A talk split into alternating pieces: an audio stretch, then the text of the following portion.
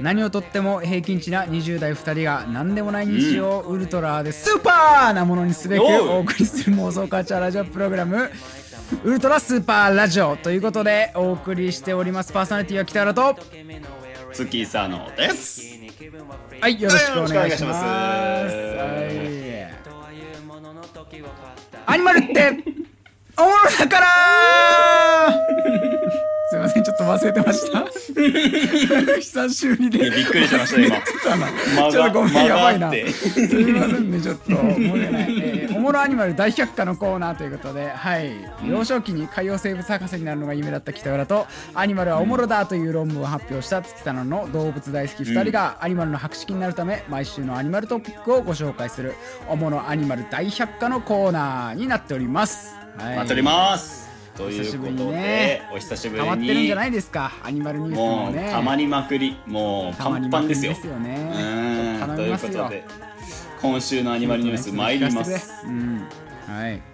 駿河湾に体長6メートルほどのジンベエザメが出現ということで。でかいな。でかいね。でかいな。話は短いんだね。話は短いですね。うん。詳細は聞きたいところなんですけど、はい。ちょっと静岡県の。そうですね、はいはいはい。えー静岡県の駿河湾沖で18日、えーある釣り船が体長6メートルほどのジンベエザメを撮影した。怖すぎるやろ、ジンベエザメは最大10メートル以上になるとされるため子供と見られているが、えー釣り船の船長は船を親と思ってついてきたのかもしれないと思った バカ野郎。と語った。なんだその変なエピソード。つうかめちゃめちゃでかいジンベエザメが出たエピソードだと思ったら、もっと上がいたのね、もっと上がいる。まだ子供。サイズの6メートルだったんだ。まだ子供でしたというね。もうなんかすごいねかなり、うん。あの五木さんこの脚本凝ってきましたね。ちょっと驚きました。あ凝ってましたよ。なんか結構びっくりしましたよこの展開にはね。いろんなオチもついて。まあねちょっと展開があった方が面白いんじゃないかということで。ただねこれ問題があってねあのこ問題ありますこの記事内で書かれているこの子供と見られているのを、あのうんうんうん。根拠とされているのがですね、はいはいはい。あの船長が言ったことなんですよね。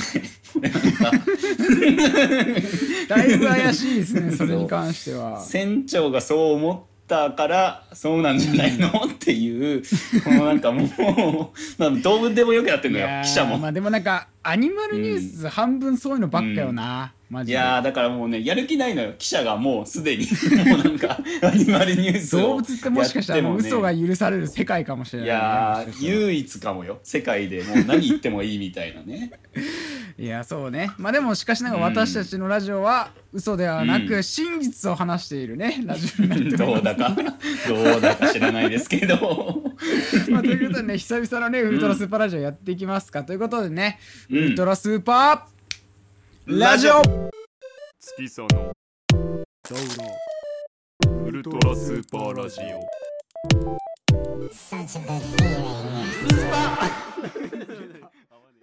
はいということで今週のカルチャートークになっております、ます。いーやちょっとねまずだいぶ久しぶりというか2週間ぶりなんですけど経ったのね。2週ぶりですよ本当に久々に帰ってきたなということで、何にしようかなと思ったんですけどもね。今週のテーマはね、えーこちら。うん。うん休日 いやいやなんで？普通普通なんかピンポンとかじゃないの。出題出題される形い式で。やー皆さんすごいじゃん。休日ね。いやいやない人はいないでしょ。さすがいやいにやいや。そんなねない人いないでしょ休日なんてね。いや休日ない人いませんよそりゃもう。みんなありますからね。平等に休日なんてものはね、うん。まあもう長いか短いかはね。そうそうそうそう、ん。ありがとうね。広げてくれてこの休日の話を。あのー今週のテーマは休日と言ってるものの、まあ、どういう話かと テーブルっいうとつったよね今。え？今テーブルって言ったよね君ね。すごいな今日。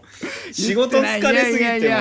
いやいやいや。いよ。これは。休日欲しいよ。これはもうあのーまあ最近ね、個人的な話になりますけど、私もちょっといろいろこう今まで土日、まあ、休みだったんですけど、うんまあ、それも結構うん変則的になったりと、まあいうのがありまして、まあ、五木さんなんてどうですか、最近は休日に関しましては。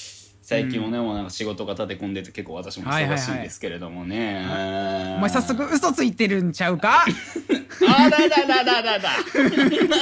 真実ラジオですよこれは。真実ラジオです。昭昭和漫才みたいな俺らなんだこれ。いや待ってだから2週間ぶりとかになるとこうなるんだって。もうしょうがないんだって。本当にもうみんなあのびっくりした突っ込んでるやつね。自分にびっくりしたわ今こんな言葉が出てくるといやいやいやいやそんなふざけないでやいやねちょっとうん真実をまあね。聞かせてくださいよ、ううん。んまあトゥルーストーリーを話しますと。うんう。ん。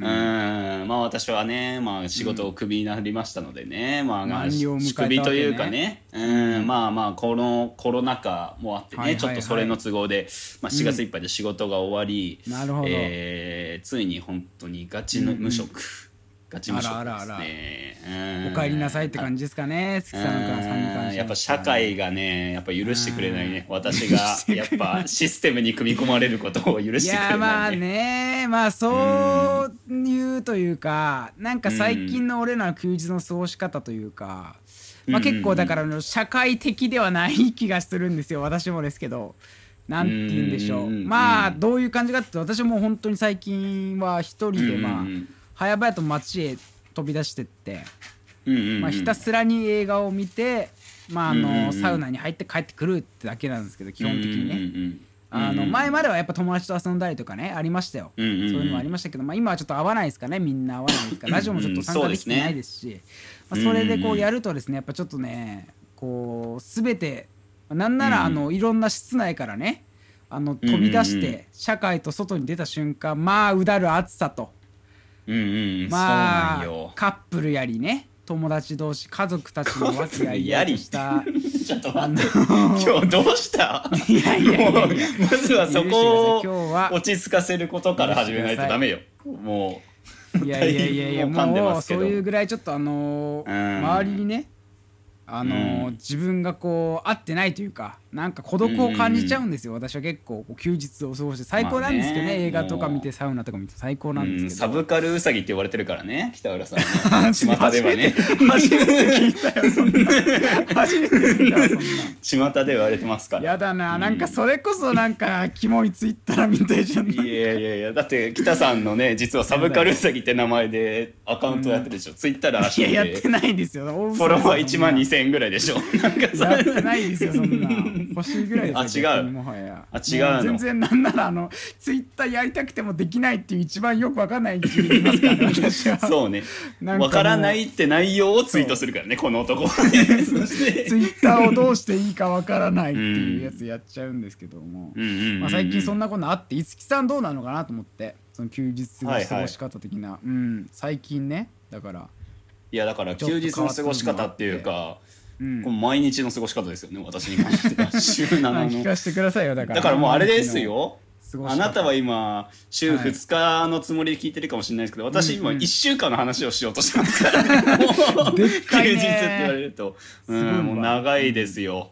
だからもうどんな感じなのかなと。うんいやだからさあのーうんうんうん。働いてる時こそさその、はいはいはい。要は残りの休みっていうのはやっぱ貴重になるわけじゃん。その希少性をね、やっぱ皆さん謳歌してると思うんですよ、はいはいはい。そこをまあでもあるよね、うん。そういうのあったかも。初めてその社会人になった時のやっぱあの金曜日とか土日の嬉しさみたいなのうんうんうんうんねあるよねやっぱ。うん。そうでやっぱ希少性がなくなるとねはいはいはい。やっぱもうね単調な日々が続くだけなんですねこれっていうのはね。うん。もうシンプルに。だから私がこう最近したことなんてもうハローワークに行くことぐらいですから。マジっすか？俺なんか完全にに吹っ切れてなんかあのめちゃめちゃそのなんていうのサブカル的な思考をね突き詰めてるのかなと思ってましたけど。あ違うですよ。あの失業保険を受け取るにはあのハローワークに行かなきゃいけないんで。そういうことですか。手続きのために。それの準備を整えてるみたいな、ね、あそうそう準備だけしたぐらいでそれ以外に社会的なことをねしてなくてですね、はいはいはい。やっぱ長期休暇っていうと、まあ、小学生とかね、学生時代はまあはしゃぎましたよ、休みだっつって小ね学生って聞こえたけどいいかごめん うん小学生ね。小学生ね、小学生はいはいうん、うんあの頃はやっぱ無邪気さがあるからさもう休みだっつっていもう何もしない日でもねやっぱ素晴らしいななんて思ったもんですけども、欲しいもんその瞬間、ううん。んただ社会人になるとねやっぱ何も考えずに、その無邪気さだけで長い休みを乗り切るっていうのはねもう無理なんですよねやっぱもう。そうなんですよ。最近すごいそれがまあ悩みと言ったらあれですけどなんか感じるねそのそ虚しさというかね焦そうりというかそうそうねやっぱあれだよなな何も感じないっていうのってある種精神のスタミナみたいな部分あるじゃん、なんいかあやすごいれってなんか。よな、うん。そうやっぱないんですよ。もう20超えてくるとそのスタミナっていうのはどんどんなくなっていくんでね。うん。だからもう逆にね私はもう社会仕事してた時よりもう時間に厳しい生活を今送ってますよ。自分に生かして。なるよねそういうふうにね。多分分かんないけどそのタイうんプだと思うきっとうんうんうんうんいつきはそうだしもしかしたら俺もそうなる気がするもん。怖くて多分なんかしとかないと嫌になっちゃう感じになるかなと思うそう。だからもういまだに7時半に起きてね。もう特に何もすることはないですけど とりあえず7ね時半に起きて、うんうん。でもう犬の散歩して植物に水をやって。うん、うんうんうんうん。まあ、毎毎回同じような内容話してるんでねここ半年ぐらいあれですけど。俺もだよねそんなん言ったら。変わってねえじゃねえかみたいな。そう。全然お前ら変わってねえじゃねえか。そう。ただやっぱねなそれ以降もうそう言うてもね全部終わらせても、もう言っても9時ぐらいなんですよまだまだあるわけですよ。一日っていうものが。もう怖い、うん。もうそこでもうとんでもない巨大な壁にね「はあまだまだある!」みたいなはね、なるから、だから今私はもうあれですよ。この生きる上でうん。全く必要のない学問ってあるじゃない。もう直接的に役に立たない学問、雑学じゃないけどね雑学とかさ、それこそ哲学とかなんだろうな、まあね。特殊言語学とかさ、民族学とかさ、うんその特殊文系系のやつね、あるね。もう1時までもういろんな資料見あさってもうノートにも書いて勉強するっていうので。そう、うん。そう時間潰してでもうあとひたすら映画を見るっていうね。やっぱ怖い時は映画見ときゃいいから。やっぱホラー映画なんて見てますけど、やっぱホラーなんて全然怖くないわけですよ。この虚無に比べたら、そう。そう確かに現実は嘘じゃねえし、うん。フィクションじゃないからね。そう怖いよね。そうそうそうそう画面のどころか目の前にあるからね、現実はもはやもうすぐ目の前に。うん。うんまあてな感じであの視聴者のね皆様うわくっそ雑談じゃんと思ってると思いますけども。一応あのうんうんなんでしょうこれを切り口にですよ。長かったですけど、うんうんうん。まあ、要は最近映画とかをめちゃめちゃ見てたんで最新のね、うんうんうん。映画の話とかもちょっとねできたらなと思ってまして、うんうんうんやっぱ語りたいよね、そこに関してはやっぱり。うん。うんうんそうね。なんでね、うん、ちょっと最近見てきたね映画とかでちょっと思ったこととかもさ少しその休日も交えてさ言いたいことが俺何個かあるんだけど、うんうん最うんうん。うん近、まあ、あのあれをねなんなら最近の休日はあの初めてまあ単管系で言うと仙台だとねちょっとフォーラス仙台っていうあるんですけど、そうね。まああのうんうん。初めて行きまして私ね、うんうんうんうん。そこに。でまああのあれですねベルエポックでもう一度ってやつと、うんうんうんまあ、あとあれですか17歳の瞳うんで何ですかか見える世界みたいななんだっけなあれ。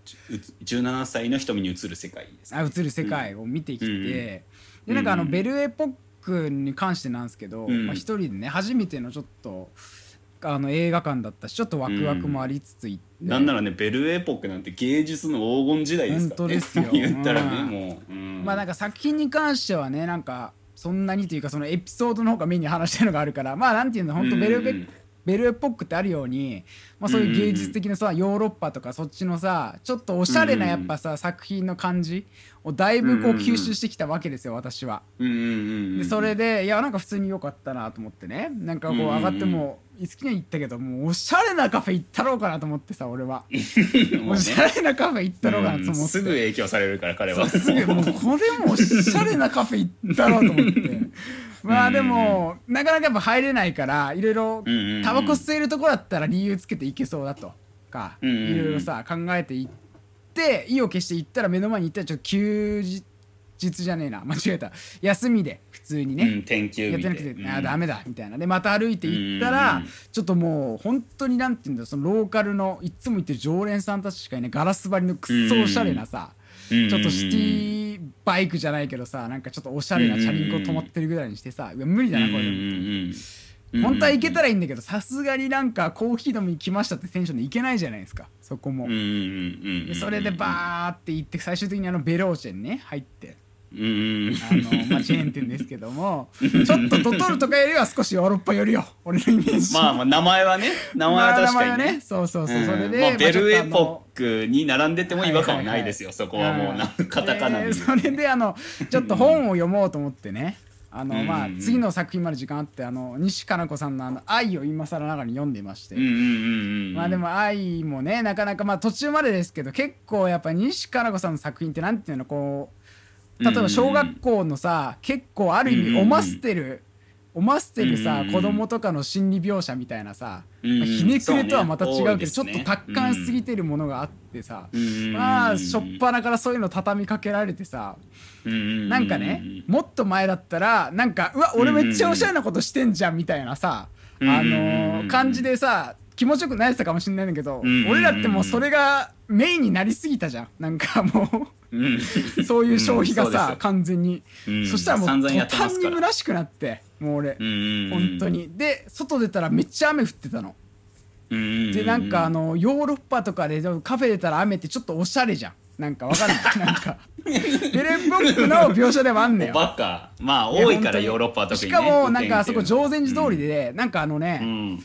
あのジャズのバンドがストリートでやってて流れてくるんですよ、それこそ、ザ・ベンチャーズの曲とか流れてきて おーやってんなみたいなね。現代ですねみたいな感じだったんですけどもう俺もうそんな心情になってるから雨がもう死ぬほどショックでうんうん。うんみたいなもう最悪だと思って俺も 最近ねだから俺は何をなんか言いたいかっていうとなんかその映画とか見すぎて本当になんかそうんうんうのん。シンプルその感覚とかを喜ぶっていうよりなんかこううんうんうん。何もできない自分とかみんなのうんうんうん。生活を見てとことん自己肯定感が薄れてってしまってるっていうね。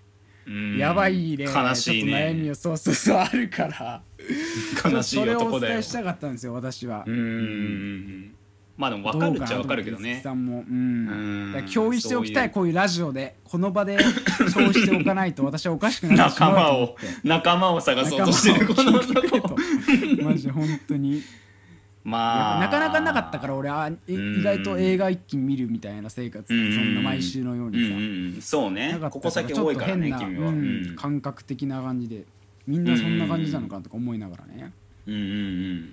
まあでもあれじゃない？単純にうんキャパオーバー的な部分になってんじゃないですかと思う。まあねそうですね。それはあるかなと思うかも。ううん。んうん。うんちょっとまあ結構仕事も忙しくて。うん。そう。あとなんか、まあ、北浦智樹のねやっぱ傾向として、単館系の結構難解な社会派ドラマを 事前情報ゼロで見るっていうのをやってそう一人で「お俺はこんなことも知らねえのか」っつって落ち込むっていうのがあるからね。そうそれがねねやっぱありますよ。ううん。ん。だからあれかもねうん、家で見れる旧作を見た方が今はいい時期なのかもしれないかもしれない。北浦さんは今。確かにねちょっとあの飛び級しすぎたかもね映画に関飛び級しすぎたかもね。ううん。ん本当そうなんだよ。だからなんかすごい社会問題とか多いわけじゃんああいう系ってさ。うんそれ見た後に周り見るとなんかあーなんかやばいわみたいな。なんかうんうんうん。うんなっちゃうっていうのがあってさ。だからまた違うじゃない。周りもうん。まあねそう五木さんまたちょっと別なベクトルというか感じいってんじゃないかな最近見えるんでね。それについてどうなのかなと思って。いやだからなんだろうな。めちゃめちゃ雑学をさ調べるとかもだけど。だから今本当に私はあのやばいおじさん化がマジで加速してますね。このなんか。そうね。そうだから今までやっぱね例えばなんか社会的な問題について言及するとかさそれこそなんだろうな。あの雑学的なものってやっぱねうんうんうん。知らなかったから今までそこまで関心を持ってなかったというかさそうね。うん知識がなかったからそれこそ高校時代とかはあみたいな。うんうん。のんぽりっしょ男はのんぽりのんぽりみたいな。うんうんうんうん。フリーダムに行こうぜって感じだったんだけど やっぱね映画も本数重ねてもう私多分9月からフィルマークス始めたんだけどはいはいはいはい。もうもうすでに500本を記録してるんですよ私だからもう。ね本多分実質1年に500本見てるような計算で見てでなんか雑学書もなんかその教養書とか新書とかも読みすぎてね。うん。そう生地知識がついてしまったもんだからもはいはいはい。うそれでもうねやっぱその自我を抑えることにまあ、必死になってるというような今 状況ね。なんですよね。うん。うん、だからあんまりひけらかさないようにしたいしそういう雑学 まあ確かにうん。ねちょっとすごい内面的な話になっちゃいましたけどなんか作品についてうん。共通で見たのもあるから軽く話しますか？なんか危危ない橋でもあり、りますけどね。ちょっと長くならないようにですけど、うんうんうんまあ、なんかめちゃめちゃじゃあ良かった作品でも言いますか？最近の良かったやつとか。あんまねマイナスなこと言うとあれなんで。うん。うんうんうんうんうん。見たやつで言うとまあ全然新作じゃなくてもいいかなと思うけど俺的にはあのうん本当ロシア語平戦記をやっと見ましてあ見ました。おもろかったでしょロシア語平成期いやめちゃめちゃ良かったんすよ本当に。うん。ロシア語平戦記うん。めちゃめちゃ良くてこれ。うそうなんですよね。これ五木さんがまあね何回からウルスパルねベストムービーじゃないけどあのあそうね。去年のベストムービーね。選んでるから。ううんこれめちゃめちゃ良くてね。なんかストーリー性もめっちゃ好きだったんだけど、まあ、もちろん作画とかもよ。なんかあの感じはすごいいいんだけどなんかあのねやっぱ中国アニメのなんて言うんだろう。最近どんどん出てるというかななんか中国アニメについては結構調べててそれ以降うんうんうん。ねなんか。でなんか昔は例えば北斗の拳とかあ北斗の拳じゃないな。スラムダンクか。スラムダンクとかがなんか全然まあ北斗の拳もやったらしいんだけど。なんか中国にアニメがなんか日本の入ってるの結構スラムダンクとか結構影響力多かったらしくて。なんかそういう流れで最初はなんかあとなんか中国はさ商業的な面でアニメをすごいこう普及するっていうものに力を加えてる時期があって、うんうんうん。でもその代わりなんかあの少し教育的というかそういうものじゃないとダメだから、うんなんかあのうんうんうん。なんて言うんだろうな。こうまあ尺はとりあえず長く取っちゃってあんま面白くないやつとか、うんうんなんだろう金稼ぎじゃないけど、そういうのが多かったんだけど、うんうんうん。後にねなんかあのフラッシュなんだっけフラッシュアニメとかネットのソフトなんだけど、うんアドビとか、うんそこら辺のウェブアニメになんか本当にやりたい人流れてってみたいな、うんそこで培われたなんだろう才能の目が今この時期にだいぶボンボン開花してるらしくて。なんかね、うんそうアニメーターとしてのあれが、うん。うんうんだからもうだいぶなんか日本をもう超えたって言ってたし何かで。金のあれだったか忘れたけど。だって今の劇場でもね気になってるのありますけどやってますしなんか日本以外のアニメがすごいなんか結構さピピックアップされてるのも多くてあーなんかめっちゃアニメ映画いいなって思ってて最近。すごいちょっと結構細かいことは言えなかったけど。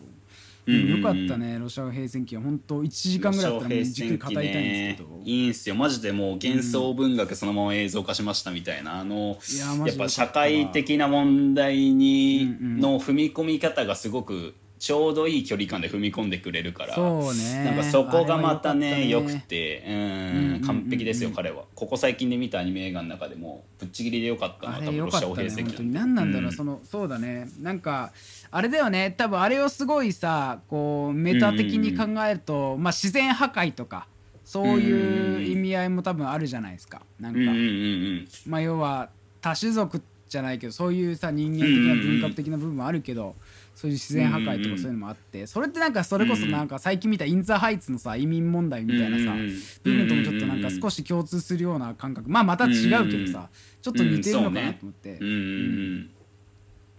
だからなんだかインザハイツがね私そんな刺さんなかったけど、ロシア語平戦記が刺さったっていうのはそうんうんうん。のロシア語平戦記があの制作者側がジャッジしないからいいんですよ。その何が良くて何が正しくないかっていうのはやっぱジャッジしないじゃんやっぱ登場人物もそれぞれもう別の思惑で動いてるし最終的に何が正しいんですかに言及しないからよかったんだけど、うんうんうんインザハイツがちょっとそ,、の物量となんいかやーすごかったよね。まあ俺面白かったしね。すごいあの見るべきだなと思いますけど。あそう。なのもちろんううおもろいんすよ。もちろんね。うんううん。ん、まあただ好みの問題でちょっとうわ来てる来てるこれ、うんうんうんみたいな。なんて言うんだろうな。その分かるというか、はいはいはい。意図が垣間見える瞬間がどうしてもやっぱ納得いかなくてですね私は。良かったんだけどちょっとその分なんかそこで萎えちゃった部分があって、えー なんかちょっとくどいなーって途中で思い始めちゃってまあね長いしね意外とねあれねそう、ん2時間半ぐらいあるでしょ多分あれ。長いよね大体2時間意20分そんぐらいじゃない、うん。多分上映時間的に。外とやっぱミュージカル映画に関してはやっぱそっちのさブロードウェイじゃないけどそっち系の知識がないとちょっとぶち上がれる瞬間っていうのは少ないしなおさらやっぱ今作テーマ結構まあ移民問題みたいなのもあったからあのパワーとしてのやっぱ凄さはあるけどぶっ刺さるかどうか言われたらやっぱ絶妙な部分であるなと思った日本人だったら、ね。ね。まあもちろんすげえ勉強してる人とか精通してる人はなんか、ああなるほどなって思う部分もあるのかもしれないけど、俺はねそういうのあったかもしれないてかなんか人と見に行けばよかったなって思ったな、インザハイツのは割となんか、ね。うんうんううん。んなんか一人で淡々と見て帰る映画じゃ明らかになかったから そこはちょっと後悔しましたけど。私はね。音楽的な面とかはどうですか？まあでももともとある曲ではあるじゃないですかうんうんうん入ってる曲ってさうんうんうんそのブロードウェイのハミルトンとかだっけ？うん最初のなんかブロードウェイのやつで。ハミルトンと同じ作者ですねこれは多分。あだっけか。あそっかそっか。ハミルトンは違うか。あれだよねかき氷屋さんのさうんあれで出てきてんだよね。あの監督っていうそうそうそうそうそう。うんうんうん。そただやっぱれぐらいしか分かんないけど。アップデートはされてたんじゃない？今風にというかさ、うんうんうん。それこそね。まあ、ミックスカルチャーみたいな感じになってきて、うんうんうん。それこそドラムパターンだけ南米とかさカリブ系のはいはいはいはい。音まあ多分主に最近だと多いのがエクスペリメンタル系のとことかジャズとかが多分もちろん多いと思うんだけど、うん。カリブ系の音とか使うのって。多分そのニュアンスの感じでやっぱ独特のローカライズ系の音が、まあ、うまく活用されてたような気はするけど。まただミュージカルとしてもうん、うん。なんかラテン系だったじゃないですか。結構パッショナブルというか。うん、なんかね。すごいあのなんていうの安直っつったらあれだけどバカな考えかもしれないけどなんかいいなと思っちゃったなんかあのパッショナブルな感じ。人間本来のなんか久々に逆にその単管系とかでめちゃめちゃこう難しいの見た時にあそこだけ切り取った時まあもちろんあるよいろんな背景はあるけどあそこだけ切り取った時のあの感覚ないじゃんなんかあの踊り踊って人と共鳴するみたいなさなおさらライブとかもねえしうん。今そういうのってなんか恥ずかしがる人も多いと思うよ日本人とかさ文化あんまないしさそうんんなさ。だからそこのあれすごいいいなと思っちゃった。なんかああいう音でみんな踊って最高みたいなるそうねみたいな思ったね。うんあれはね。でなんかそのバイブスで見る映画だったなと思ったね。なんか割とね。そうね。なんかそのバイブスで見れたらめっちゃ楽しいって感じはするけど。うんうんうんうんまあでもそうね。逆にそれでこそそうじゃん。あの休日とかでいっぱいいろいろ見て吸収しちゃってる分の、まあ、弊害って言ったらあれかもしれないけどいろんな客観的なさ、まあ、目線もさ出てくるわけでさ。うん。うんうんうんうんうんうんてかなんかそのバイブスに完全にライドできるするっていう気持ちで見たら、うん方がいいなと思って、変になんか邪推してどうこうのやつじゃねえなって思ったんで、ちょっとそこはねちょっと反省しましたよね。自分のことちょっとよくねえのよくない見方しようとしてたな 逆に。そうそうそうそう。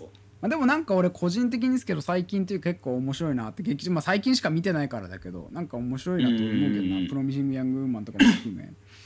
なんかだいぶねやっぱ映画館は潰れないでほしい、うん。うんうまくできすぎてたからね。あれがなんか今劇場で見れるのうわすげえ意義のあることじゃないですか。と思ってね。よかったでもあれですよ「イン・ザ・ハイツ」も「プロミシング・ヤング・ウーマンも」まあ私たち仙台のまあとある映画館多分見たと思いますけど、うんうんうん。あのー規模が小さいですね。なんかシアターうんのうんうん。キャパというか、まあそんなもんなのかもしれないですけど、うんなんかもう終わるらしいですしね、プロミシング・ヤング・ウーマンも。もう時あ期そうなんだそんな早いんだ終わっちゃうらしい。そう、早くて。うんうんうんうんなんか俺、そこ、まあ、何でもかんでもつなげちゃうじゃないけど、ちょっと一個だけね、うんうんいつきにあの、これ知ってるか分かんないんですけど、うん仙台のあの、うんうんうん山田電機あるじゃないですか。仙台駅の山田電機。はいはいうんうんうんうんで、あそこの下に、純あ空。本屋ね。あのなくなりましたね。本屋。うん。あ、中垣知ってました？俺今日初めて。知ってましたよ。うんうんうん。めちゃくちゃショックで、なんか。いやーショックでしたよ。もう。やばいよーと思って。いやだって憤慨してツイートまでしちゃったもんね私。なんかあそうちぎれて。そうそうそうそう。ぱあなうんどういう感じをでも思ったわけやっぱそれの潰れたことに関しては。いやだから今でもしょうがないとは思うのよ、やっぱ資本的な問題でやっぱりその、うんうんうんなんていうの？やっぱコロナ禍っていうのが直接的にさ、うん。重なっちゃって潰れるっていうのはまあしょうがないと思うんだけど、やっぱねみんな、その町とか都市から本屋さんが消えるってことがどういううん。意味を持っているのかっていうことを理解していなすぎるって思ってちょっと イライラして。いやいやいやなんかねでそうでもちょっと俺も分かっちゃうっていうか、本当そういう 憤慨的うんうんうなん憤りというか、まあ虚しさを俺も覚えてそれを聞いた時にその考えも多分きっと良くないし凝り固まってんだけど、それが結構やっぱこうこじれすぎてなんか結構やっぱ思っちゃう節があるなと思いましたよ。いやーだからなんか本屋ってやっぱさ、意図しない情報が常に目の前にあるっていう,、いうすっげえ特殊な状況下で買い物ができる場所なわけじゃない。そうだねあれすごい幸せだと思うよ。なんかうん。いるだけで楽しいもん俺マジで。そうだから買う意図のなかった知らなかったものがさあってそれがなくなってで一番地獄だったのがさあの、まあそのラビ下の純駆動がなくなってさ、うわなくなるんだっつって。でまあ、その時まだやってたんだけどなんかポップが貼られててなくなりますみたいな。でだいぶガランとしてたのよ、そう店内もね、その時は、うん。でその後にああなくなるんだと思ってでそう一部在庫がなんかアエルの方に、うん。まあアエルっていう商業施設がありましてね仙台駅の近くにはね。そうその下にも入ってるんですよ本屋がねでそちらにあの一部在庫移動するので、ねそちらでお楽しみくださいみたいなことであそうなんだと思って、うん。で帰りにちょっと寄ってみようと思って寄ったらさ、はいはいはい。その入り口付近がもううん。自己啓発本とビジネス書で埋め尽くされててさなんかうわもうなんかこういうのじゃないじゃんみたいなさ。な。で在うんでなんかねそのアエルの方もめちゃくちゃ変わってるんですよ、うん。その書店の内装というかもうディスプレイの感じも全部変わっててそう一新されててめっちゃダサくなってんのよ。なんか本当になんか商業書店っていう感じになって。そうそうそうそうそう。でやっぱ在庫も減ってるしもちろんその例えばカルチャー系の新書とかなんか専門知識系の新書もやっぱだいぶなくなってるからでそれの癖してやっぱ店頭のポップには「ポップアップでやれてるのはビジネス書でしょ？で文学とか漫画とかそういうものを押しのけてやっぱそれがやっぱ受容されてる世界っていうのはどうん。んいかがなもんかと思うわけですよおじさんは。いやでも本本当に俺もちょっとうん。今日こんな長々となっちゃいますけどそれが本当に結構もう沸点まで行きましてちょっと喋らざるを得なかったですが同じですよ。やっぱちょっと私たちはこのラジオをやってこうやって入っていかないと苦しいですうん今。なんか。苦しいです。すごい。苦しいですうねん、た だ私は最近ツイッターというもののねやっぱ使い方ってこれだなと思ってるんで最近はもう 惜しみ隠さずもう、うん。そうこれはもう我慢できないと思ったものはもうツイートしようとはいう意気込みでねやってますんで、そこである程度は、まあ消化してあんまり他人に危害を与えないようにしていきたいなっていうね。まあちょっとねだいぶ長々とちょっとすっごい私たちのね身内的な話になってね 久しぶりに休日関係なくなっちゃったね。本当に、うんうんいただけたかわかんないんですけどまあ、こんな感じでね41回目以降もねちょっとやっていきたいですね、ウルトラスーパーラジオ改めてね。うん、うん。てな感じでね今週のねカルチャートークテーマでしたね。はい、カルチャートークテーマでした。ありがとうございました。皆さんもね、はい。うんぜひお楽しみください、休日を。お楽しみくださいね。休日を。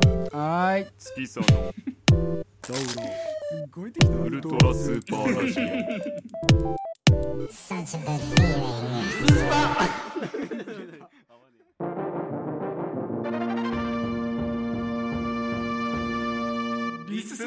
ということで始まりました。リスニングのすすめ略してリスメのコーナーでは収録日前日までのニューリリース作品や旧作から月さんの北浦のそれぞれが思う良かった曲アルバムを一つずつ持ち寄ってご紹介するコーナーとなっております。はいなっております。ということでね今週のリスメね持ってきております、はい。今週は2013年、にねリリースされましたアルバム「ストレンジャー」という曲の中から、えー星野源の「化け物」という曲を ちょっとご紹介させていただきたい、はい全然今週というかねもう超昔の超名曲超有名な曲ですけども、ちょっとねやっぱあのなんて言うんでしょう大人になってから改めて好きな音楽とかの真髄というか、なんか歌詞の意味を自分の中で咀嚼して、なんかすごいこう感慨深くなる瞬間みたいなのたまに俺あるんですけど、それがね直近でありましてなんかあの、俺のまあなんて言うんだろう音楽の聴き方って結構もちろん新しい音楽も聴くんだけど、あのずっと好きなもの意外とずっと聴いてるんですよ。俺前びっくりしたのが、あのうんうんうん。2年前ぐらいのベストアーティストみたいなやつでアジカンが1位だったんですよ。そう楽曲の聴いてる中で。俺小5ぐらいからずっとアジカン聴いててこの年になってアジカンまだこんないろいろ聴いてんのに1位ってやばいなと思ってね。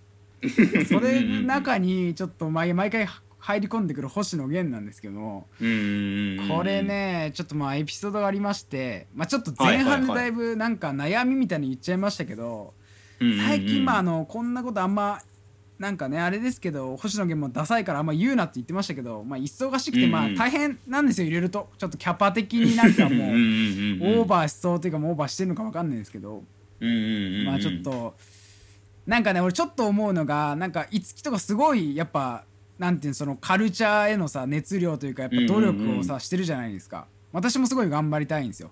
努力頑張りたいけど、やっぱりちょっと仕事も忙しいから結構限られてきたりしてうんうんうん。時間もさ、必死にまあしがみついてるつもりではいるんですけど、やっぱちょっとねふとした瞬間にいやーきついなみたいななんて言うんだろう。どっちにも転げない自分がいて。なんか要は諦めてあの本当になんか普通の社会的なまあこれも言い方良くないかもしれない。社会的な普遍的な本当幸せをあの感じるか。それともやっぱり突き詰めて何か例えばまあ分かりやすく言うと例えばアーティストじゃないけど想像とかさしてそこのなんかクリエイティブ的な楽しみ方とかもあるわけじゃん幸せとして。まあ、要は俺はなんか結構どっちつかずだなとすごい思っちゃう時があって最近ね。うん、でんなんかなんか虚しいというか苦しいというか、その中でちょっと映画を見ててなんかレンタルした DVD ねちょっと次の日に返さなきゃいけないから今日見ようと思って、今日っていうかその日見ようと思ってたらちょっとだんだん眠くなってきて仕事疲れちゃって家帰ってくるのも遅くて。まあね。うん。でまあ一人暮らしなんでねもちろん自炊とかしてさなんか結構、まあ自炊とかじゃない洗い物とかもさ洗濯とも溜まってるからそれもしつつ、あやばいそれしなきゃいけないみたいな、でも映画見なきゃいけないってなって、いやでも眠い。でも風呂入んなきゃみたいなやって風呂場でさ入って上がって、うんなんかもうかなりなんていうんだなんか、まあ、疲れたんでしょうね多分きっと。バットに入って、でやっぱ音楽だと思って俺はやっぱ依存するものって大事じゃないですか。やっぱそういう時。まあまあね。俺音楽欲しいなと思ってちょっといろいろ探したんですよ、うんうんうん自分に今を救ってくれるやつなんだろうと思って。もうワクチン的なね。いろいろたどり着いて結構そうそうそう。で久々にこの曲を聴いて「化け物」うんうんうん。なんか救ってくれそうなニュアンスだったよなと思って聞いたら、うんうんうん。もう俺あの暗いすぎて 俺寝てる時にヘッドホンで聞いたんだけど、大泣きしちゃってマジで。キモいんだけど。マジでなんかわかんない。その感情もよくわかんなくてなんで俺はこんななんか、なんつう感情をね味わってこんななんか苦しい思いをしてるんだと思った時に、うんうんなんかあの歌詞で「何気ない日々は何気ないままゆっくり僕らを殺す。そしてまた変わらず何も起こらず一人お辞儀で帰る」ってこの歌詞がその何気ない日々が僕らを殺すって歌詞が同じ暗いすぎてんそうだなみたいな。なんならそれはさっき言ったこうみんなのいろんな社会とかもちろんいろんな希望とかそういう何気ない日常がゆっくりこう蝕んできてる感じ。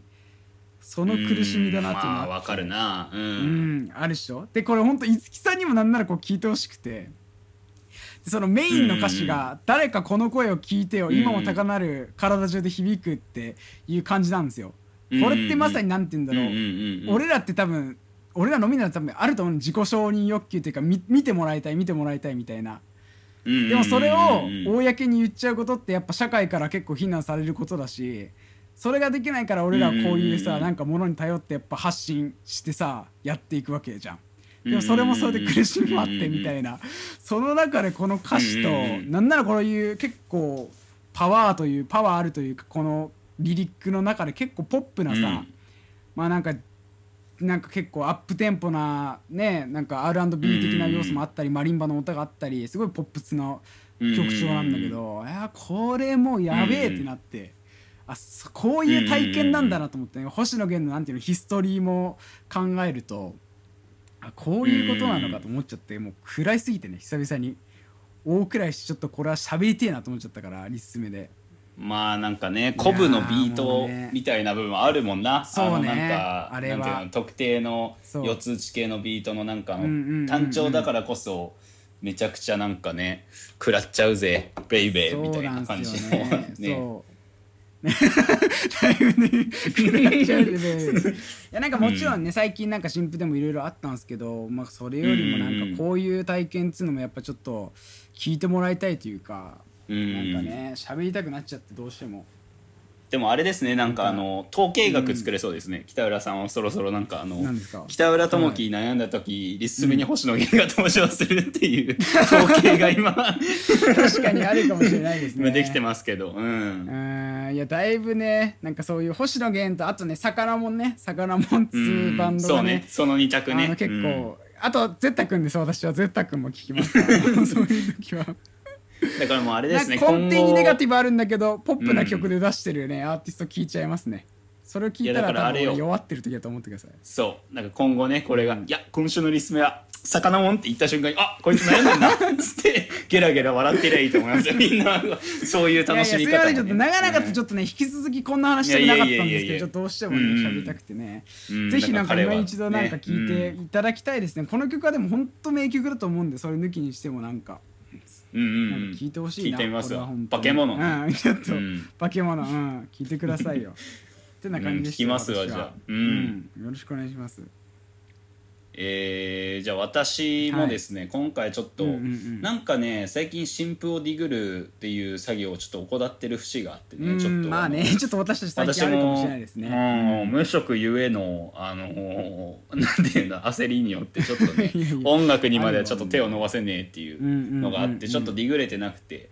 ただちょっとはいはい。リリースレーダーだけはチェックするようにしてるんですよ一応。あーそれはしますその私もしますもちろん。うやつでで気自になったやつ分のフォローしてるアーティストとかが出たた新曲のねそうそうそう。そう見ます見ます私も。で後で聞いこれシングルだけ聴いてよかったらそれのアルバム聴くみたいな感じの聴き方ばっかりになっちゃってるんですけど最近はそれでなんか、であるなんか今私がね今一番楽しみにしてるアルバムってもうホールジーの新譜なわけですよ、もうそれだけがもう楽しみ。そうなんねもうそれだけを楽しみに生きてるような男なんですけども、はいはいはいしょうもないと思いました？皆さん今の聞いて しょうもないんですよ。いや多分どうなんでしょう。でも聞いてくれてる人はどうなんだろうな。俺ら今回結構そういうしょうもない 話しかしてない。まあずっとそうか。ずっとそうだけどね。ずっとそうなんだけども、まあ今そうなんだよね。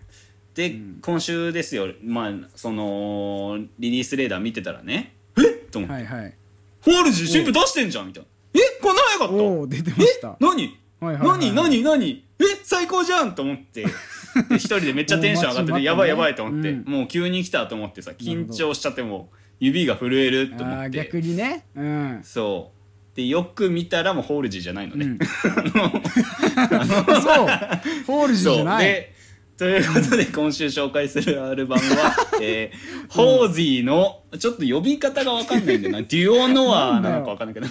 ホージーっていうバンドがいるんですけどデュオノアっていううん。ね7月30日に出たアルバムなんですけど、これあのーキングクルールの弟がやってるバンドなんですね。あのーえそう。でいつもだったら全然これで喜ぶはずなんですよ。おうんホージー新婦出てるっていうので、そうだよね。普段なら喜ぶはずなんだけどやっぱー、はいはい。相対的に私の勘違いによってホールジーだと思ったというやつが生まれてしまったせいで、やっぱなんか相対的にね「んだよ」みたいな「なんあみたいな「何これ」見すぎだろなんかさたまにだけどさ Spotify とかでさ、うん。なんかアーティストの名前それなのに全然違う曲ある時あるじゃん、たまに。ああそうね。公そういうのもあるね。ううん。んまあそれとはまた違うと思うけどそう。それだったらままだねそう。それだったらまだいいのよ。ただやっぱ今回は私のミスでこうそう勝手に判断しちゃってるからさ。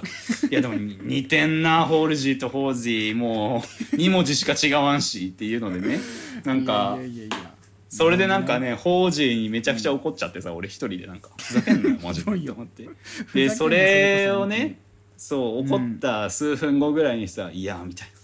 よくよく考えたら俺悪いしなってなんか こんなしょうもない一時の感情で相対的な勝手に作ったになんだ対比構造で良くないと判断してしまった。俺はなんて 未熟なんだろうってすごい反省してさなんか。いや反省しまくりですね。ちょっと今週はリスでもじゃあ私たちは。そう。でもその反省後にね、あのアルバム再生したらね、めっちゃ良かったね、これね。あよかったんだね。それは良かったですよ。じゃあそれはこそそうみんなに聞いてね、いただいて。そう。で客演も結構豪華でねもうなんだあそれこそインディー畑の人とか好きな人はもうんうんうんううん。最高ってなったりとかあとサウスロンドン系が結構最近熱いですけどあー。まあその系譜にいるバンドなんでぜひこれはね聞きやすいししかも、うんうんうん。エクスペリメンタル系じゃないんで。聞ききやすいんでぜひこれ聞いて。でなんかエねペリメンタル系じゃない。そう。なるほど、うん。それでまあ空を見上げたらまあ青い空になっててね、いやー気持ちいいなーなんて思いながらす 今日は 今日も過ごしましたありますよねちょっとね。あのエクスペリメンタル系を選びがちだよな最近みたいなとこありませんでした？なんかちょっとだからそうだからそう思われるのも嫌だしな。バランスちょっとそうそうそう、うん。でもそこのバランスが全然俺らが塩梅がねうまくなかったかもしれないですけど。そう人間ピッチフォークだと思われてる俺ら。今 嫌だなあ。まあてな感じでねエピソード的なねうんリスメもたまにはねいかがでしょうって感じなんですけど、うんうんうんうん。ということで私はちょっと星野源のね「化け物」という曲をぜひ聴いてくださいっていう感じですね。ということで私はホージーの新婦になりますので、ぜひこちらも一緒に聞いてください。月その。ウルトラスーパーラジオ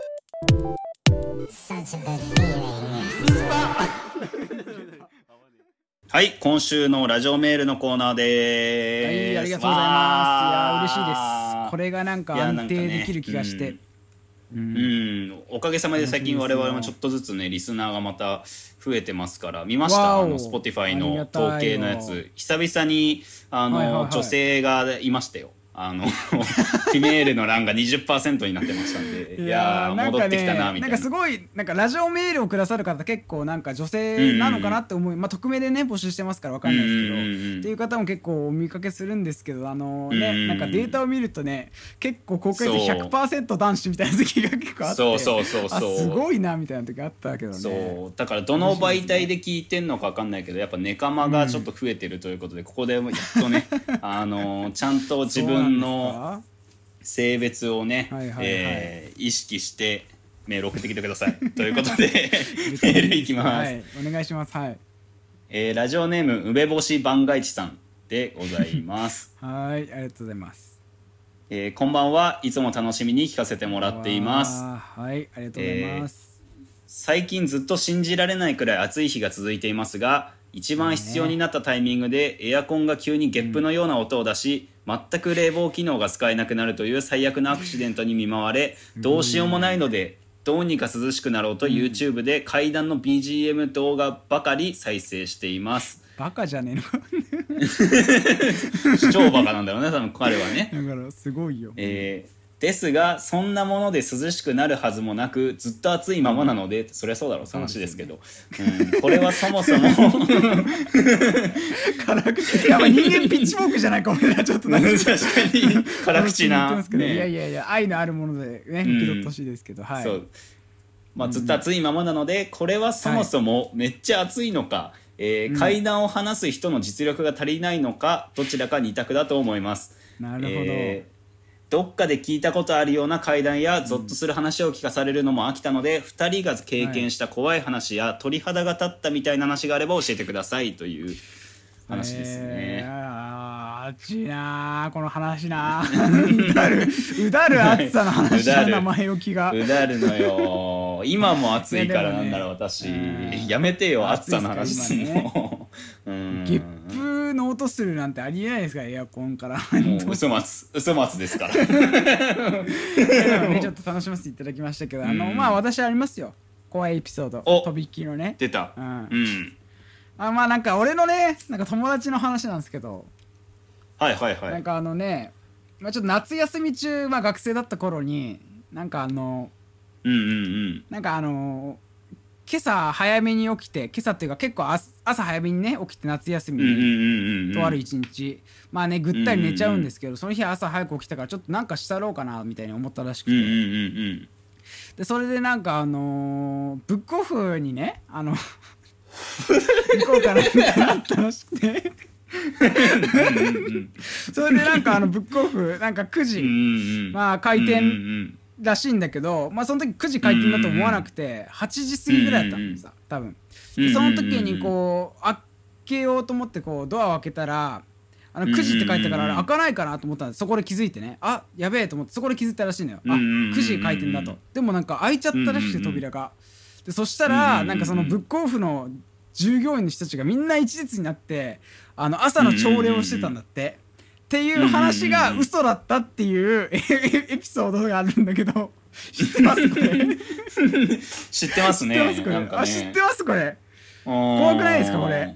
うん。化け物の話じゃないですかそれこそ。すいません。あのねちょっとね、うん。これあの何回かミームデリバリーとか、天使と悪魔でゲス呼んでる私の超幼なじみの佐藤匠っていうね、うん。あのおもろモンスターのエピソードなんですけど、おふざけバリトンボイスね。本当にあったらしいんですよ、本当にそう。本当に、うん。なんかそのブックオフの話あったらしいんだけどなんか、うんうんうんうん。中学校の修学旅行あたりから怪談話になると、うん。うんその話が嘘だったってオチで毎回話されていう 真夏の恒例授業かわいそうにね。もう二次創作されて。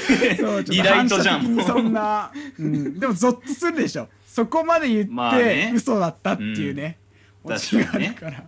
ででも怪談好きな月さんのさんとしてはあります？本命の話。本命の来るの大話変ですけど。いやでもねガチで霊感ないんですよ。霊感とかもないし。そりゃそうだよ。なんかううん。んないなんだろうな。なんかと本当去年の末ぐらいに知り合いから聞かされた話と、うんあのうん私が唯一経験したことのあるやつだったらどっちがいいですか、あーじゃあまた次回のラジオでそれ反応聞こうかな。いやでも私のは本当に分かんなかった話なんで、私のにするかじゃあもうあれじゃないのなんかあのーさお風呂に入ってなんかくせえななんかくせえなと思ったら自分の体重いやいやいやいや怖いけど。いつだかのそれ臭い話だか。らそれ臭い話。ちょっとねちょっとあのー怖い話少し聞かせてよ。まあちょっと後者ちょっと怖いから、じゃあ前者にしますよ、はいはい。私のこれマジでなん本当にわけわかんない話なんですけど、うんうんうん。怖い話ってよりかはね。あのーまだ私が今みたいにもうはいはい。コンテンツの化け物になる前ですよ、なんならちょっと、うんうんうんうん。なんか知んねえけどモテてた時ってあったじゃない？女性と遊べてた時って あったじゃない、ね、うん、なんかそんな感じの時あったよね。そう、ん。あったんですけど、うん。である夜ですよあのーはいはい。まあその友達というか、まあ、知人一人とね私でそうんうんうん。のお酒飲みに行ってて、なるほど。でその流れでなんかその他の席にいる女の子と話して、うん。でそこでなんか仲良くなって、でなんかいいいい感じになってっていう流れがあるじゃない、まあ本当にその流れになって、でなんか相手の家に行くことになったのよ。でなんかその女の子おがーそのちょっとセミロングぐらいの。なんかギャルではないけどなんて言うんだろう、うん。なんて言うんだろう。うん目力強い系の子っているじゃん。なんか我が強そうな感じの子、うんうんうんうんうんそうっていう感じの子であでもなんか綺麗だしいっかと思ってついてったことがあったんですよ、23年前ぐらいかなそれも。で行って入ってさ、うんでなんかそういう感じになることを私も期待してるから行ったんだけど、もうん、まあ、うなんかもう見たことないものあんのよ部屋に。なんかもう何かっていうとさあの、仏壇あるじゃん黒いあのるね。大きいあの実家とかにあるようなちゃんとしたやつ。ああまああるあるじゃない？あのパカーッと開くようなあの実でっかい仏壇あるでしょ？あるうんうんん。そうそう。それがさあの部屋入ってしかもワンあの 1K ですよ。一部屋とキッチン、はいはいはい。プラス風呂みたいな、うん。廊下に風呂みたいな部屋で、その 1K の一角にさデカ仏壇が置いてあるわけよ、うもうえ？とわ思って。何これ？と思って。怖いね。怖い。怖い。何それうんと思って。もうもうさもうそんなねなんかいい感じのこととかじゃないじゃん。と目力強いやつがしかもそうそうそう。わ嘘まさかそう。みたいなさそう。そうそうそう。だからなんかほろ酔いの感じも一気に冷めてさ、なんかしかもな 何なんか全体的になんかオカルト系の好きなのかなみたいな感じだったらまだわかるじゃんなんか。しかもなんか普通のさ女の子のちょっと小綺麗な、女の子って感じでもないから小綺麗ななんか人の部屋って感じのところにはい唐突にそれがあるからしかもでっかいのよ立派なやつで。怖すぎて、ね。うん。そう。だから今すぐ帰ったんですけど。なんか何も聞けなかったんだそれは。じゃあ何そう何も聞けない。何も怖すぎて。もう酔いもほろ酔いだったのも一気に冷めて「お弱い。怖い。何これ?」と思ってで嘘ついてそこ帰ったっていうこと将来のお前の仏壇として添えられてるかもしれないからねそれは。怖っ。サイコキラーじゃん。すみませんねちょっと長々とあれでしたけど。次行きますか。ありがとうございます。次いきますか、ありがとうございます、はいありがとうございます。はい、えーえ次の方ですね。うんうん。最低なラジオネームだよなこいつ本当に。なんですか？誰かわかんない。けどラジオネーム「金太マシマシ握り」っていうラジオネームのカスが送ってきてるわ。すごいなんか洗練されてるね すごいみんな。の金太マシマシ握り。初めて聞いたわ。ひ新規じゃん。新規でやべえやつ来たじゃん 全然あれだよ女性リスナー増えましたとかじゃない。増えてないよ。増えてるなこれマジで。女性だとしても変だしね。普通にちゃんとね。いやーどんなということで、うん、読ませていただきます、はい。えー夏本番になってきましたが自分はアニメの夏の縁側などが出てくる場面があ場面愛好家です、えーお二人が作品の夏っぽい場面で一番好きなものは何ですか？っていうメールは普通なんかいっていう。なんかまともだな気になんだよ。すごくない？ラジオネームが。すごいよな。金太マシマシ握りが夏の情緒についてのメールを送ってきてるって。いうなんか縁側でさなんかマジで金玉丸出しの映画もでさねめっちゃほからかな。なんですけど。一番最高だろそんなんマジで。マジでやばいけど びっくりしますわ。びっくりしますけども。まあ何でしたっけ？夏の縁側が好きっていうのは分かりましたけど。夏そう。で2人が作品の夏っぽい場面で一番好きなもの、だからなんかアニメとかでもいいしドラマでもいいし映画でもいいしじゃないですか。なるほどね。うん。あーあ俺あれかもな。なんかジブリとかなんですけど、まあ、トトロとか俺めっちゃちっちゃい頃夏休みにあの DVD プレイヤーでもう死ぬほど見てた時期があって。あの中でも特に好きなのがあの家族でなんか蚊やってるじゃないですか。あの蚊よけのあの蚊をよけるためのさ。あれをそう。あれの中に家族みんなで敷布団敷いて寝てん外のカエルの音とか聞こえてるシーンが好きだから半分俺も縁側愛好家の一部になってるかもしれない。はト半トロ出しでね金玉蚊帳に入るのって。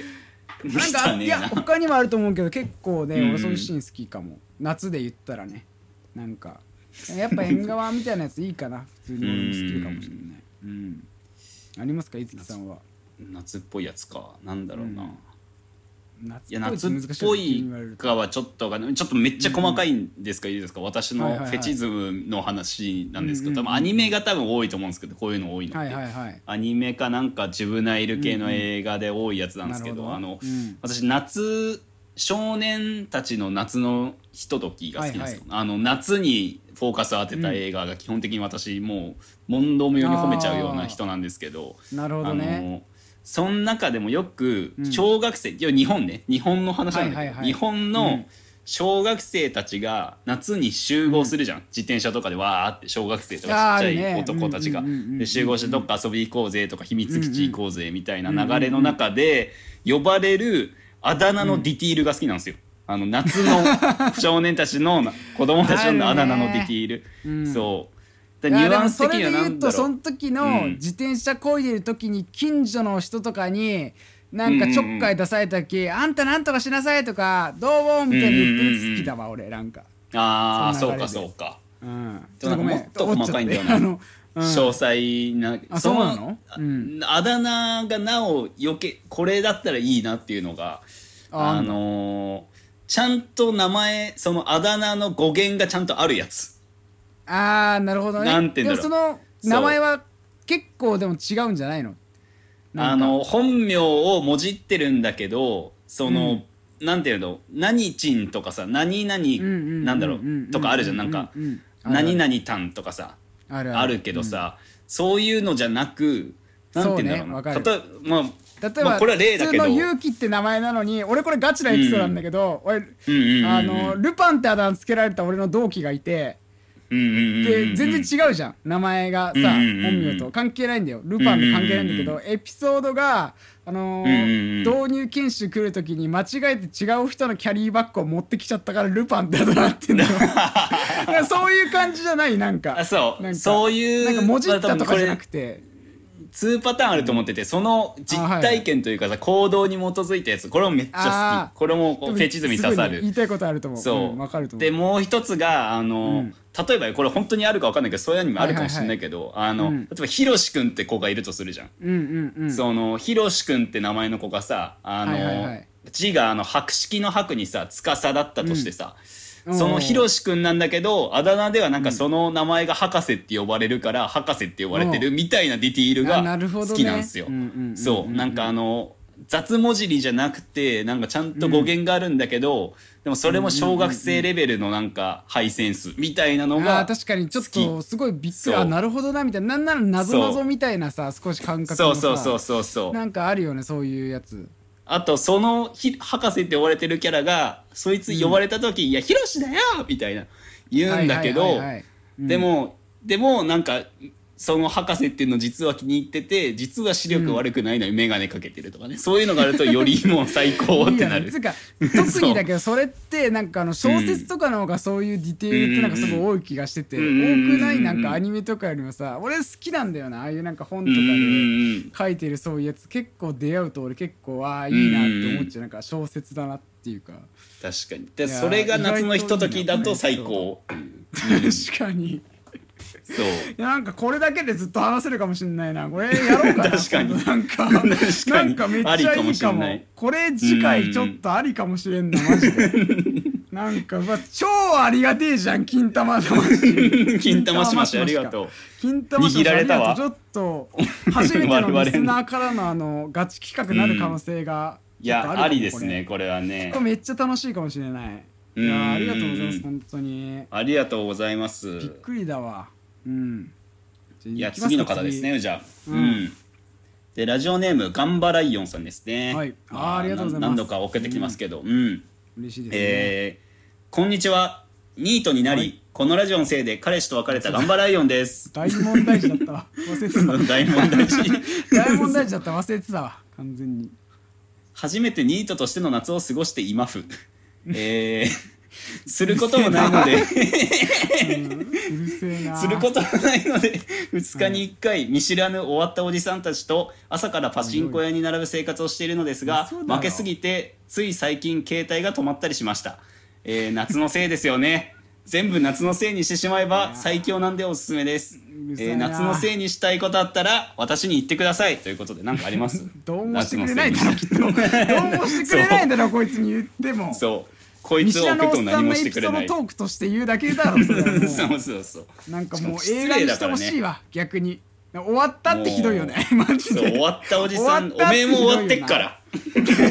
終わったニート女だろっていう。いやでもね正直俺は好きですけどね、そういうなんかあの そこの気概みたいな。こびいやなんかすごくないですか？その本当にやってるか知らないですけど。い気概が。やよく並ぶわパチンコ屋さん、ね。よく聞くわ意味わかんねえわ。うん。で負けてみたい変な多いな。好きじゃん。お前ほいやでもいやでもねこれ私ね意外とギャンブルしないからね、そうまあそういうところではそう,、そうだね。そこがやっぱでもなんかねなんか知らないけど止まったりするじゃん。あのあそうなんか知らないけ電ど止まるね。電気止まるね、でも携帯止めたことねえぞ。わさすがの私でも。携帯困るだろ。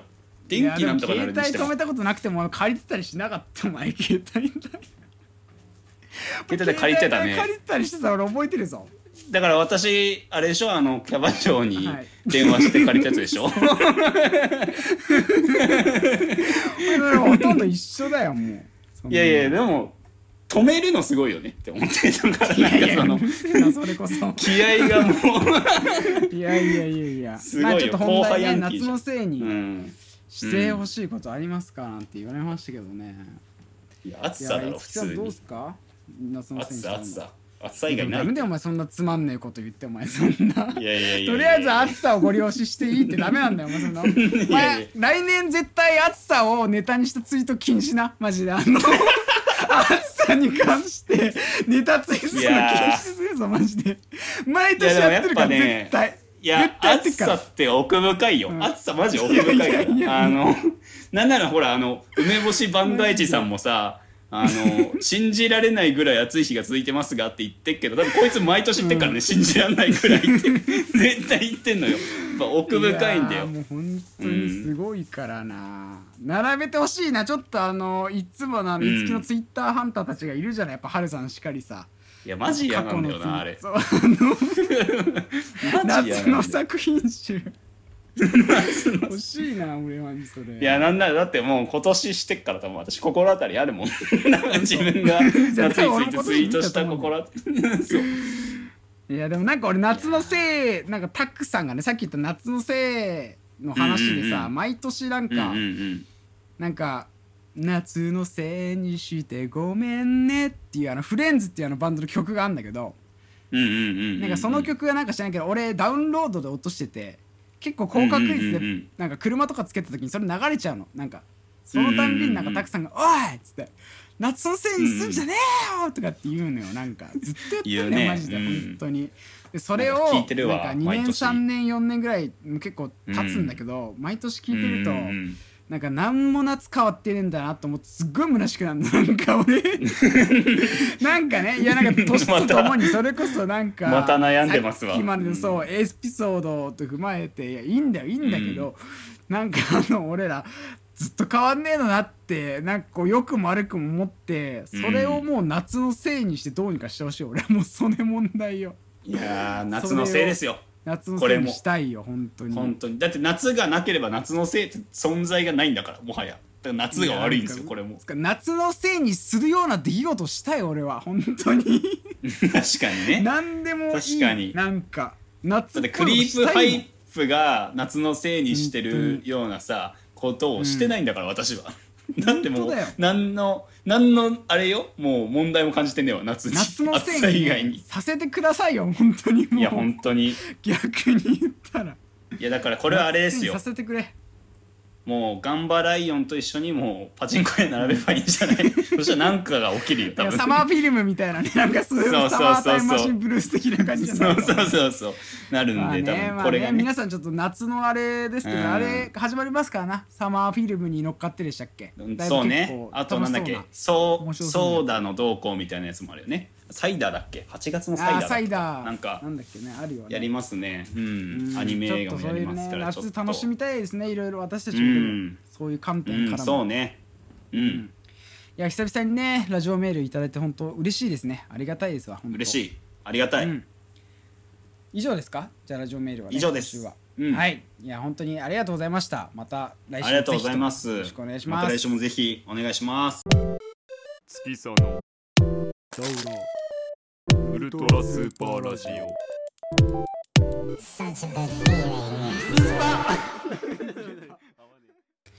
いやーね五木さん。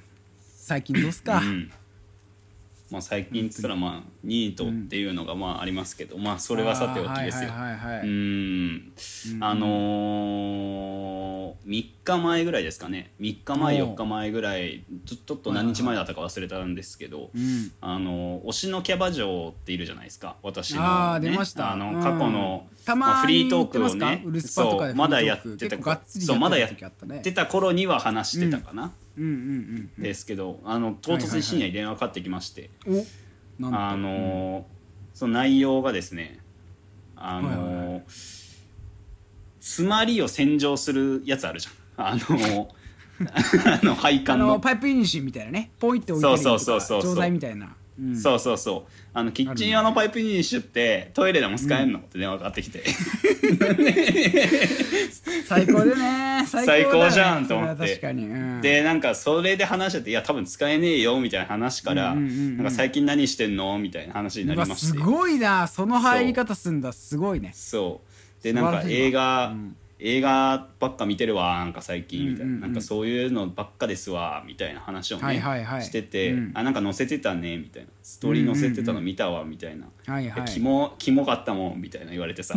あキモかったか。ちゃんとでもさそういう面もあるだろうなって俺ら思ってるけどそうやっぱキモいかーってなるよね。言語化されるとやっぱハッとするんですけど。なるんだよね。うん。いやまあキモかったかと思ってさ、はいはいはいうん。まあでもやっぱあの本数みんな確かにねキモいわ。俺でもわかるもん、うん。みたいな話した。ら、ね。いやいやいやまずねみたいな。でもたまにそいつね、本質的なこと言うんすよ。だからまあ押してるっていうのもあるんだけど、あのいや本数とかじゃなくてなんか自分が見たものを記録してるのがキモいって言われて。確かに。着眼点、確かに。ね。本質的にはキモさの根源ってそこだと思って。そうだね。それでなんかわねハッとさせられて、でその後なんかそのまま急に「うんあじゃうんあドンキ行ってあのトイレ用のパイプインして買ってくっからじゃあね」っつって切られたんだけど。るかなわねえなマジで。そうかなわねえマジで。本質だよ本質だよ本当にそれ。だからもうさらに私の推しのキャバ嬢進行がさらに深まったという、ハッとさせる。なんか今日全部やったフリートーク、それで全て救われたもん、フリートークというかうん。全部のトークが、そうそうそうそうすごいな。そういうことだったのか、いややっぱ、うんなんかラジオやるもんだわ。ちょっと心が晴れやかになったおかげさまで、うん、少しね、こんなうん。こんな排出できますから。本当ね、うん、ありがたいよ、うん。みんな本当に。ありが本と当にね、うん、う、うん。何者かにねなって聞いてほしいんですよ私たちはみんなに。うん、見ていただきたいんですよよね、そうういう人間ん、まあでわも皆様がね聞いてくれるおかげさまでちょっとずつ伸びてるんでね、そう。あのーあそうだお願いをしようと思ってたんだ。リスナーのみんなにね。あのーアップルポッドキャストの方に、はい。あのーよければレビューを書いてください。皆さん。本文書かなくてもいいんで。あの本文書かなくてもいいんであの星だけつけていただけるとそれがフィードバックされておすすめに出やすくなるので。あそうなんですね。そうなんですよ。そちらにちょっとね。いや罰でもいいですよ。それはそれでめっちゃ笑っちゃうけど ね。ちょっとお願いしますわっていう。それだけだわ。ちょっとね、うん。本当にねなんか改めてこうやってマジでそのよく言うじゃないですか芸人さんとかでもあのリスナーには感謝してますみたいな、うんうんうん。マジで俺は実感しますなんか。すごいね。本当に、うん。それがね支えられてるじゃないけどそれがあるからやっぱできるっていうのはねありますからね。本当にありがとうございます。こんなねだからなんか私もたまにけなしてますけど、愛の無知というかね、ツンデレですから皆さんマジ愛の無知とかって言います何でもいい感ずるいあの言葉生んだやつマジやべえと思ってるわ本当に。確かに。いやということで愛の無知をね、あの今回もお届けできたのではないでしょうかということで、はい。うんうんうん。終わりにしましょう。はい。ということで第41回目ウルトラスーパーラジオをお送りしたのは北浦と、うん。月佐野でした。ありがとうございました。ありがとうございます。ただいま